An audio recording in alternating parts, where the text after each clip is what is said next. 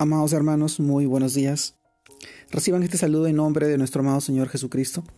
Y en esta oportunidad permítanme poder compartirles el tema de hoy día, que se titula El Espíritu Santo hablará por nosotros.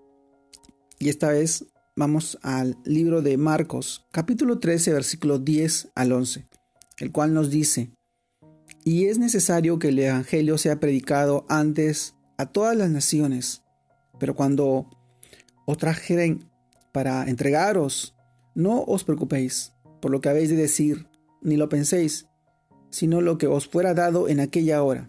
Eso hablad, porque no sois vosotros los que habláis, sino el Espíritu Santo. Marcos capítulo 13, versículo 10 al 11. El Espíritu Santo hablará por nosotros. Amados hermanos, Jesús nunca dejó en duda que la vida cristiana es un camino duro Seguirle a Él implica pagar un precio, porque tenemos que renunciar a muchas cosas y aún soportar persecución, acusación, maltrato y burla, desidia y tantas cosas por causa del Evangelio. Pero no solo nos da advertencias, sino que nos anima a seguir adelante, porque no estamos solos.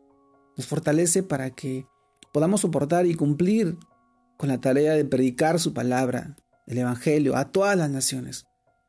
Ahora más que nunca este mandato es para su iglesia militante, un puesto que estamos viviendo muchas personas.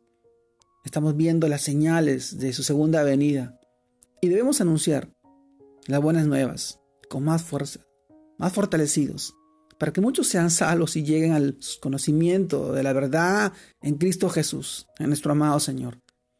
Pero no es una tarea fácil. Hoy lo sabemos. Extender el Evangelio en estos tiempos de tanta apostasía espiritual, de tanta renuncia de la fe, a pesar de que tecnológicamente hay más opciones para hacerlo. Hoy necesitamos revestirnos del amor de Cristo y mostrarle a este mundo que, que solo Jesús puede traer respuestas en medio del caos, en medio de un mundo que cada día se va perdiendo, en medio de este caos del mundo. Amado hermano, predicamos, prediquemos sin temor, porque el Espíritu Santo es quien coloca palabras en nuestra boca y puede convencer al mundo de pecado, de justicia y de juicio. Amado hermano, seamos sensibles a la guía del Espíritu Santo, como Pablo lo hizo al predicar el Evangelio. Recordemos lo que dice Hechos, capítulo 18, versículos 9 y 10. Entonces el Señor dijo a Pablo en visión de noche, no temas, sino habla, y no calles, porque yo estoy contigo. Y ninguno pondrá sobre ti la mano hasta para hacerte mal, porque yo tengo mucho pueblo en esta ciudad.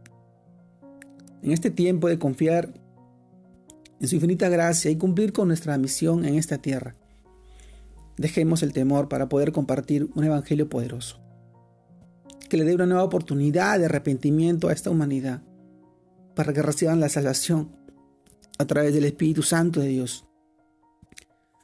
Amado hermano, el Espíritu Santo hablará por nosotros. Dejémonos guiar, dejémonos encaminar a través de su poder, a través de su amor, a través de su palabra, que hoy mora en ti, que vive en ti y que te da esa fortaleza para soportar el día malo la dificultad y las tormentas, todo lo que pasamos, porque porque vamos a pasar tribulación, pero no estamos solos, estamos al lado de nuestro amado Señor, a que nos guía, nos da la sabiduría y la inteligencia para poder discernir y hacer las cosas correctas. Hoy en este tiempo yo te animo a que recibas esa guía, a que te dejes guiar por su Santo Espíritu, por su Espíritu de amor, de misericordia y de verdad, de justicia y de juicio. Te mando un fuerte abrazo. Dios te guarde y te bendiga en este día. Que sigas creciendo en el Señor y que sigas llevando su palabra, evangelizando a muchas personas.